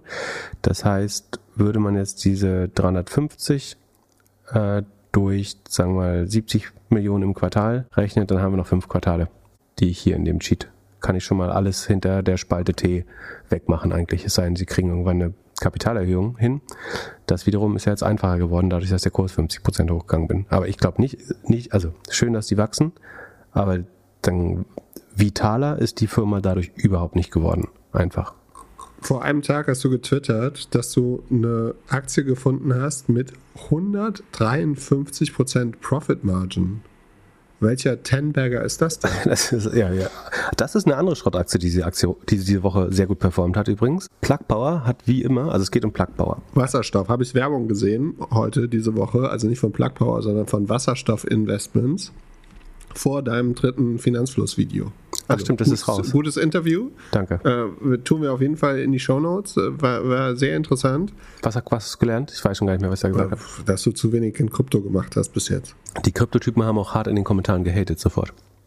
Also da in die Kommentare bin ich nicht eingestiegen. Ich habe nur die Werbung vorher gesehen. Äh, Ist auch gesünder. Hast du, hast du wenigstens immer dich verteidigt und, und dann äh, drunter kommentiert? Nee, was bringt's dir das mit Kryptoleuten zu diskutieren? Hallo. Gut, Die haben aber mir auch gesagt, ich habe keine Ahnung davon. Äh, vielleicht hätte ich fragen sollen, was, Bit, was, Bit, was dieses Bitcoin überhaupt ist. anyhow, wie sieht's aus? Plug Power, du shortest, Aktie geht nach oben, hast wieder Geld verloren. Oder was wäre jetzt die kurze Zusammenfassung? Äh, Sekunde, ich bin da noch, äh, jemand hat auf Twitter gefragt. Ich versuche das ja transparent zu machen. Ja, ich bin noch 1100 Stück Short, ist nicht so geil. Ist ordentlich im Minus, gerade. Ähm, weil, was waren die hoch? 20 Prozent oder so? War vorher schön grün, aber ist jetzt nicht.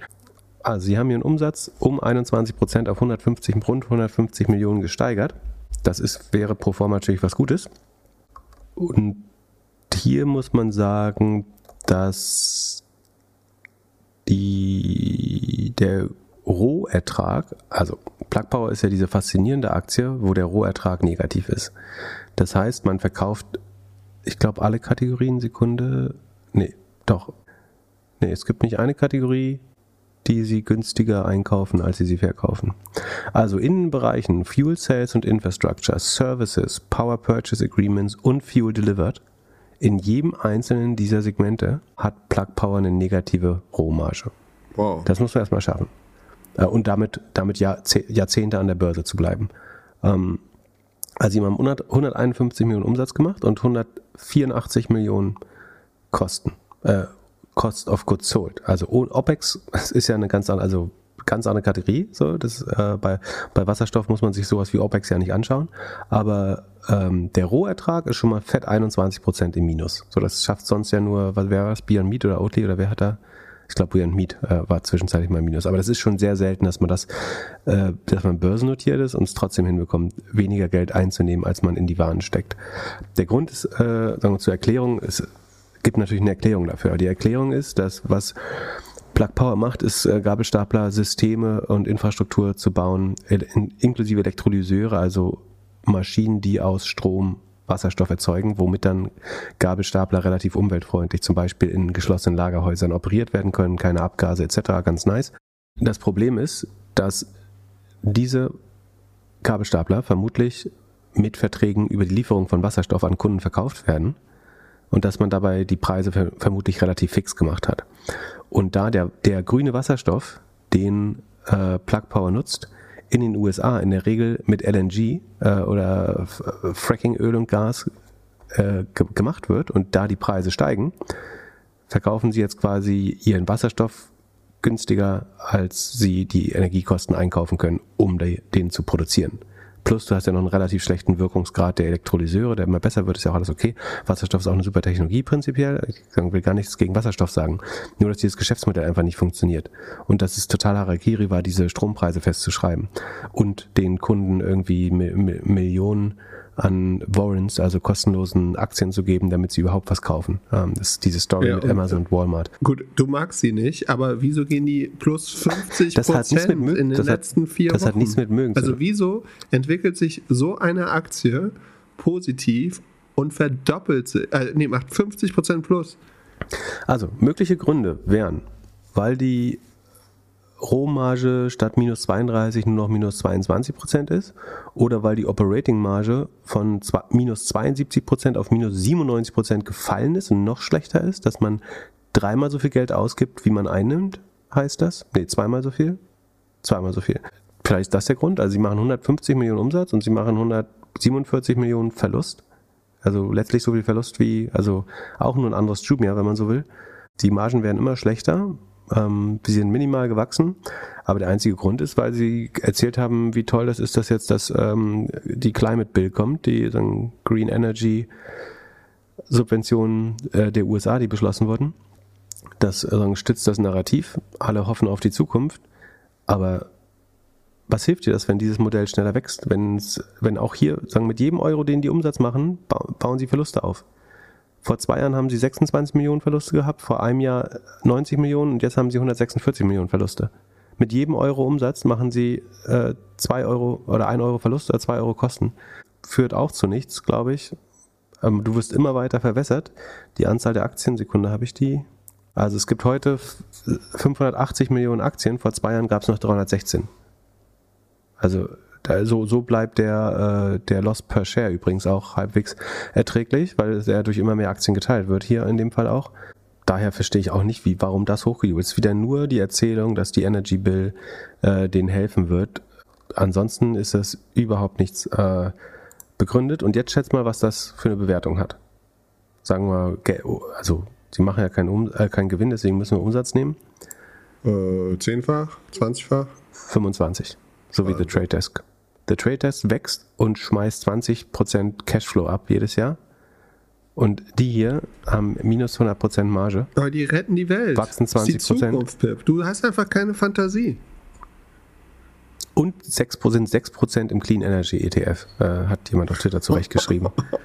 ähm, ich, ich verstehe es ja, nicht. Das ist also, ein Zeichen, dass man nicht alles kaufen sollte, wo grün draufsteht. Achso, und dann die Inventories, auch hier mal darauf achten, was die eigentlich im Lager haben. War vor einem Jahr noch 210 Millionen, ist jetzt 430 Millionen. Und die, da weg, hier wachsen die Umsätze nicht so schnell.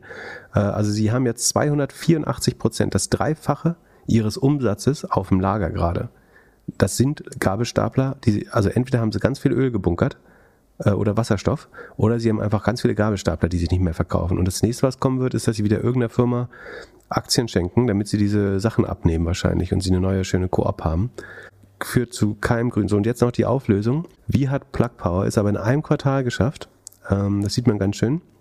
Wie gesagt, normal haben sie eine tiefrote Operating Marge und im einen Quartal haben sie aber 153% positive Profitmarge, 148, 49% positive operative Marge. Und dann mit der Matheaufgabe will ich sie nicht auch noch quälen heute. Aber die einfache Antwort ist, Minus mal Minus ist Plus.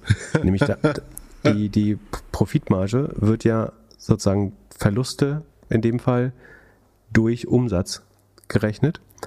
Und wenn du in dem Fall 470 Millionen Verlust machst und dein Umsatz negativ war, dann äh, schaffst du es. Also sie hatten negativen Umsatz weil sie, das war glaube ich da, wo diese Warrants ausgegeben worden sind, an die Kunden, so dass man das als negativen Umsatz verbuchen musste. Und dadurch haben sie äh, das Wunder geschafft, einen Operating Profit zu haben, der höher ist als der Umsatz, aber es war beides negativ und deswegen ist am Ende die Profitmarge positiv.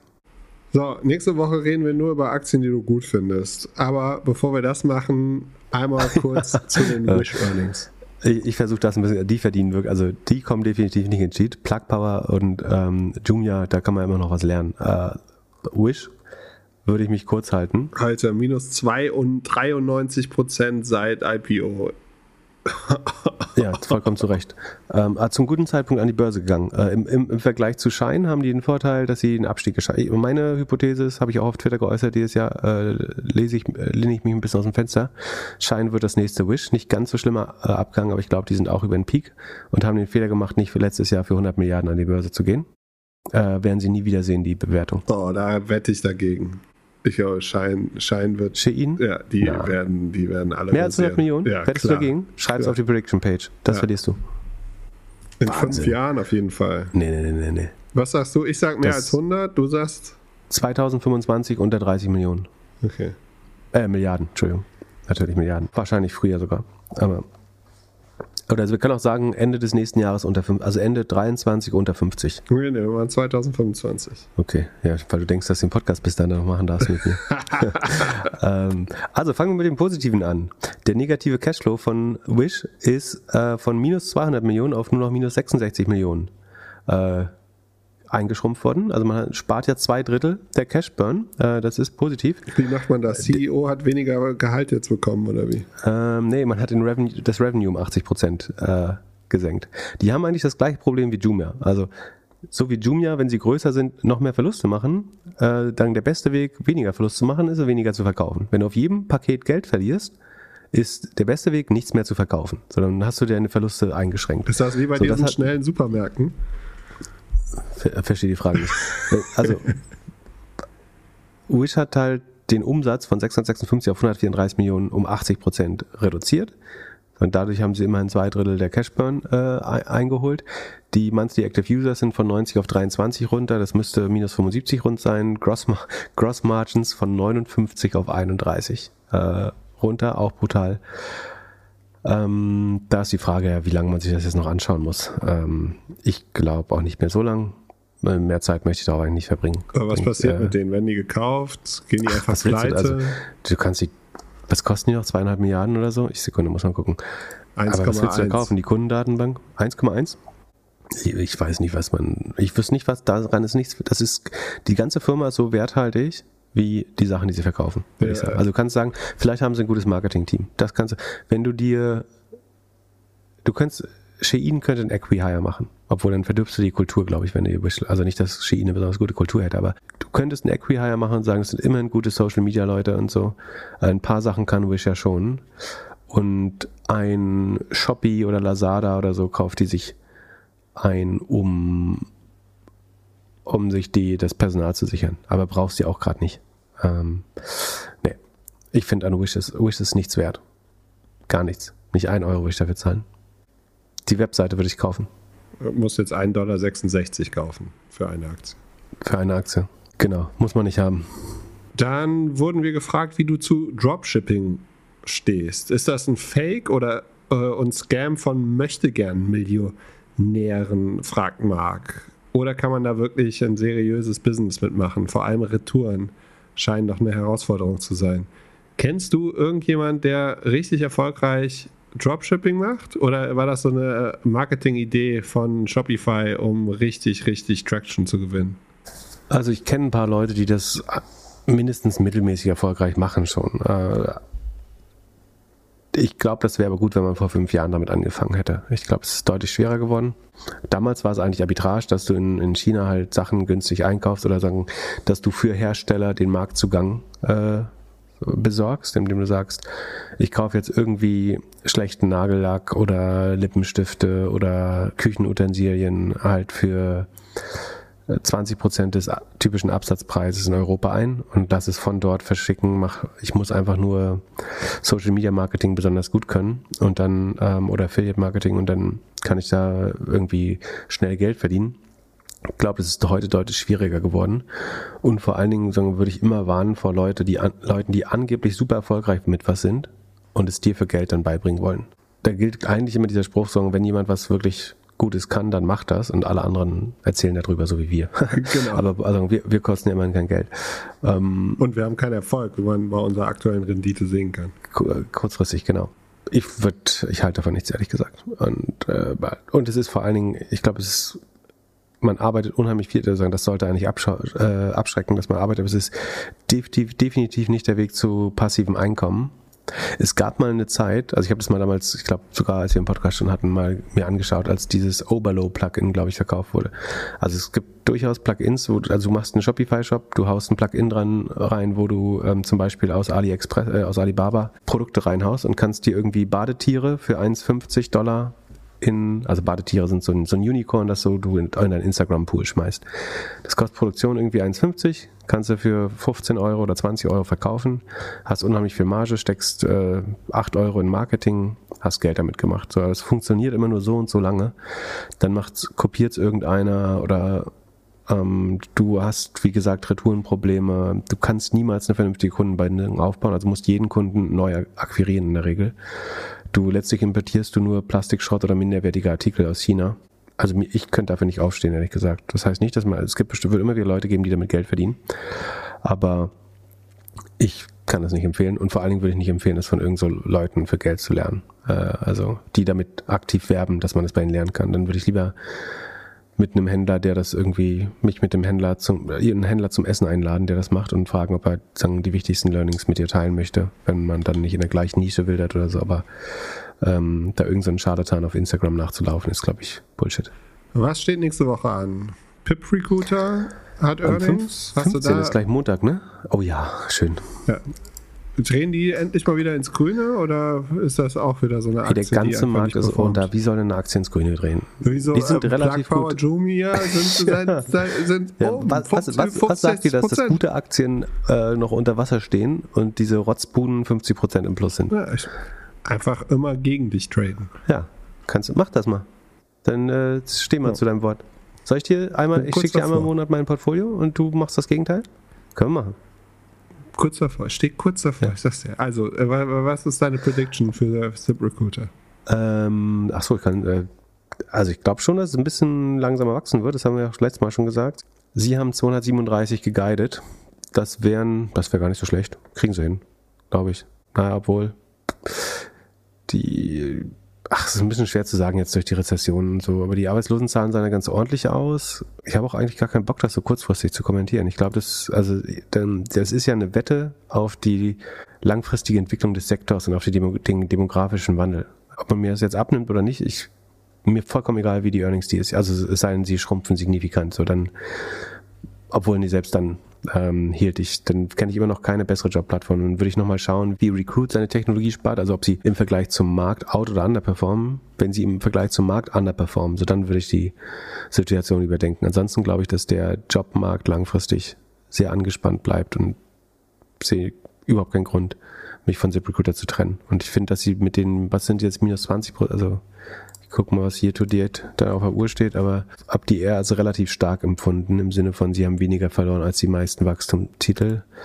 Auf ein Jahr minus 30 Prozent, seit Jahresanfang minus 20. So, das finde ich nicht so schlimm, ehrlich gesagt. Ist damit einer der besseren äh, Titel in meinem Portfolio, so traurig das auch ist.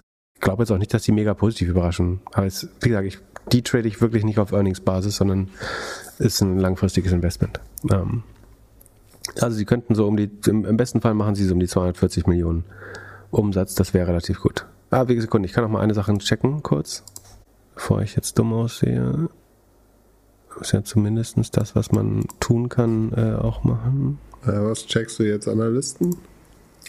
Ja, das kann man auch noch machen. Wobei das, äh, ich halte es überhaupt nicht für aussagekräftig, ehrlich gesagt, was die Analysten sagen, aber die laufen ja eh nur hinterher. Die sind noch alle auf Buy Overweight, Strong Buy. JP Morgan sagt Neutral. Aber das ist auch alles auf dem Januar, schon relativ alt, das hilft nichts. Ähm, Sekunde.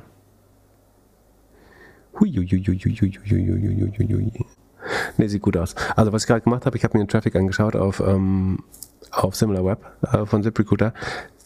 Der Juli ist sozusagen bei Web-Traffic tatsächlich unterm Vorjahr. Aber das Q1 war hier auch ungefähr unterm Vorjahr und ist gewachsen. Ja, es könnte, es, relativ gesehen ist es ein bisschen schwächer. Im Zweifel werden sie dann Marketing einsparen und, bei, und trotzdem positiv bleiben, hoffe ich. Jetzt hast du mich nervös gemacht hier. Alles verkaufen, alles raus, raus, raus, raus. Sekunde. Organic Search sieht gut aus. Nee, aber sie steigern weiter Paid Search. Ich glaube, das würden sie nicht. Also es sieht so aus, als würden sie weiter mehr Leute über Paid Search akquirieren. Das wäre entweder totale Verzweiflung, aber das würde mich überraschen bei ZipRecruiter. Ich würde eher daraus schließen, dass sie gute Returns haben aus der Marketingaktivität und dass deswegen das Ergebnis okay sein wird. Also sagen, Traffic spricht eher für, könnte schlechter werden als Vorquartal, nicht als letztes Jahr, aber als das, als das Q1. Ähm, die Marketingaktivität, da würde ich aber dann leicht optimistisch, optimistisch draus schließen, dass wenn sie weiter so viel Geld für Marketing ausgeben, dass sie vermutlich auch die Returns in Form von Revenue sehen. Ähm, von daher. Du kannst jetzt sagen, die ganzen Entlassungen sind schlecht für das Business, weil sagen mehr Leute freiwillig suchen, die Not bei den Arbeitgebern nicht mehr so schwach ist. Anders, andersrum sagen, sehen die Kampagnen, die man fährt als Arbeitgeber, auch direkt aber erfolgreicher aus. Das heißt, ZipRecruiter sieht als Produkt erfolgreicher aus, wenn mehr Mobilität im Arbeitsmarkt ist. Also wenn mehr Leute tatsächlich den Job wechseln, weil zum Beispiel gefeuert sind, dann wird das Produkt dadurch scheinbar attraktiver als in schweren Zeiten, wo man eh niemanden heiren kann. Von daher hoffe ich, dass gut ist. Aber es muss man, ZipRecruiter ist ehrlich gesagt meiner Meinung nach auch nicht alt genug, um zu verstehen, wie sie auf solche Krisen reagieren. Man muss sagen, Corona-Höhepunkt Q2 oder Corona-Schock, da hat man ja alles eingestellt bei Hiring. Da sind sie relativ stark runtergegangen. Ich glaube nicht, dass wir in den USA, also und sie haben starken US-Fokus. Also, nee, ich äh, lege mich fest, weil ihr Fokus auf die USA ist. Das heißt, sie spüren alles, was wir jetzt Negatives vermuten, spüren sie gar nicht so stark. Ähm, weil der US-Markt relativ solide noch läuft, würde ich sagen, vielleicht schaffen sie die 100, äh, 240 Millionen. Let's see. Aber ich empfehle niemandem, dass die Earnings zu traden bei ZipRecruiter. Das ist nicht das Motiv hier und deswegen besitze ich sie auch nicht. Ja, generell sollte man eh keine Earnings traden. Nee, das ist immer dumm. Außer ja. wenn man Plug, so Qualitätstitel wie Junior oder Plug Power kaufen kann, äh, dann äh, immer, immer mit fünffachen Hebel rein. Das war ein Job. So, zum, zum, zum Schluss für mich mittlerweile der Michael Wendler der Mobilitätsbranche. Was gibt es Neues jetzt noch zwei Personen von sein. Elon Musk? Achso, der. Also Elon hat, also es hat sich herausgestellt, dass Elon 7 Milliarden an Tesla-Shares verkauft hat letzte Woche, ähm, um sich auf ein, also dazu muss man sagen, er hat es begründet mit, dass er sich auf ein sagen, schnelles Ende des Twitter-Prozesses eventuell darauf vor, damit vorbereiten möchte. In dem Fall müsste er seinen Ankaufsverpflichtungen relativ schnell nachkommen. Und angeblich war das Funding ja schon secured für diesen Deal, aber jetzt hat er gesagt, ich nutze das gerade mal auf, auf dem Höchstkurs nochmal Tesla-Shares zu verkaufen. Ich glaube, daran ist auf jeden Fall ein Aspekt, der glaubhaft ist. Ne? Also du musst irgendwie musst du dich darauf vorbereiten, äh, sonst also ist vielleicht gar nicht blöd. Was ich glaube ich ein bisschen schäbig finde, ist, dass er einen Tag vorher in einem, das hat, gibt es einen Tweet von Sascha Pallenberg, der das einigermaßen gut äh, dokumentiert, dass er einen Tag vorher in einer, sagen, an, gerichtet an seine Shareholder, da geht es eigentlich um den Sp äh, Stock Split, den Shareholdern gesagt hat, dass dieser Dip, den es zuletzt gab, eine Buying Opportunity ist. Das ist ein Tag, bevor er sieben Milliarden in US-Dollar an Tesla-Aktien entsorgt erzählt er der Öffentlichkeit, dass der letzte, dass, dass jeder Tesla-Dip eine Buying Opportunity ist, noch in die Aktie einzusteigen. Das finde ich, ja. Also hat er mal wieder seinen eigenen Verkaufspreis optimiert, als er da relativ gesehen hoch eingestiegen ist.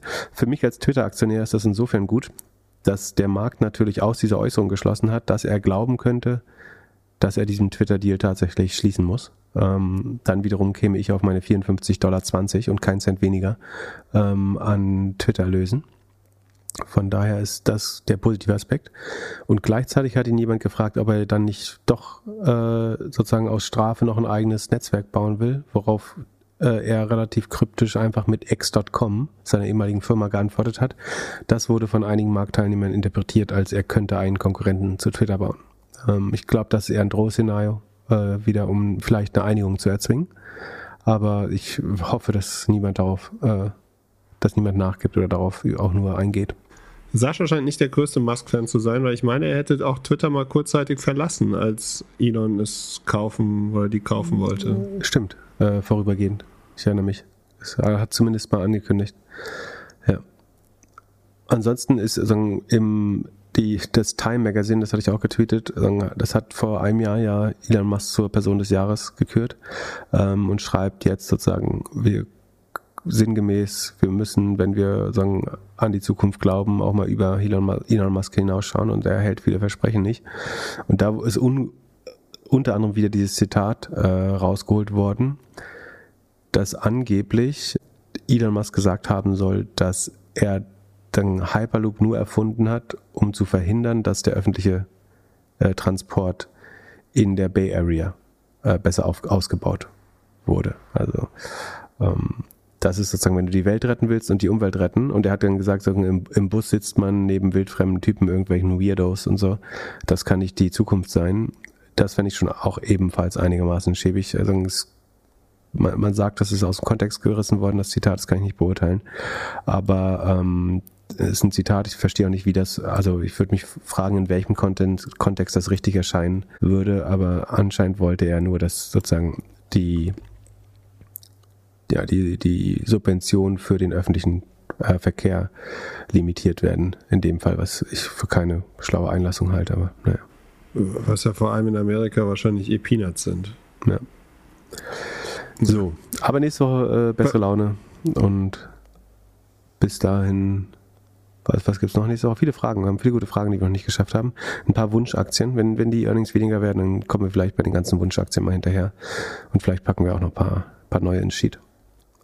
Ja, schickt uns gerne interessante Fragen an podcast.doppelgänger.io oder über Discord, Twitter oder sonstige Wege. Habt ein schönes Wochenende. Bis Mittwoch. Ciao, ciao. Ciao, ciao.